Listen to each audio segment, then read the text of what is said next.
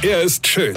Er ist blond. Und er ist der erfolgreichste Comedian aus Rheinland-Pfalz. Ich werd der Pierpasmus. Exklusiv bei RPA1. Sven Hieronymus ist Rocker vom Hocker. Also ich habe neulich was in der Zeitung gelesen, das habe ich nicht verstanden. Pass auf, vielleicht gibt es einen Hörer oder eine Hörerinchen, die mir das vielleicht mal erklären können. Also, da hat ein böser Verbrecher ein Fenster in einer Gaststätte aufgebrochen und dort Sache gestohlen. Böser, böser Mann, ja. Gut, Sache stimmt jetzt auch nicht, es war nur eine Sache. Aber ich meine, was hat er mitgenommen? Geld? Nein. Schmuck? Nein. Kreditkarte? Nein. Porzellan? Nein. Irgendwelche wertvolle Sache? Nein. Der Typ hat über 100 Kilo altes Frittefett mitgelassen. Wirklich? Der hat tatsächlich über 100 Kilo altes Frittefett mitgelassen.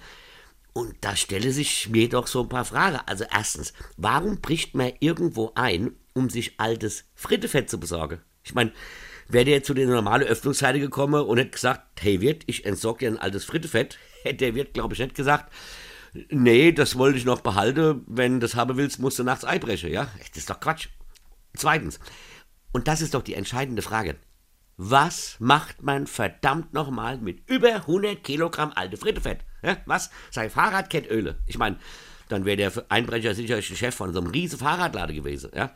Was macht man mit Frittefett? Ich weiß es nicht. Ich hoffe nur, dass das kein Gastronom war, der keine Kohle für neues Frittefett hat, ja, und jetzt das alte wieder benutzt.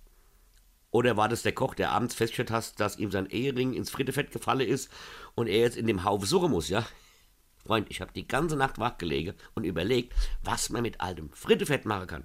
Und vor allem, warum man dafür irgendwo einbrechen muss. Die einzige Idee, die ich hatte, aber das will ich mir gar nicht vorstellen, war, dass das ein Schönheitschirurg war.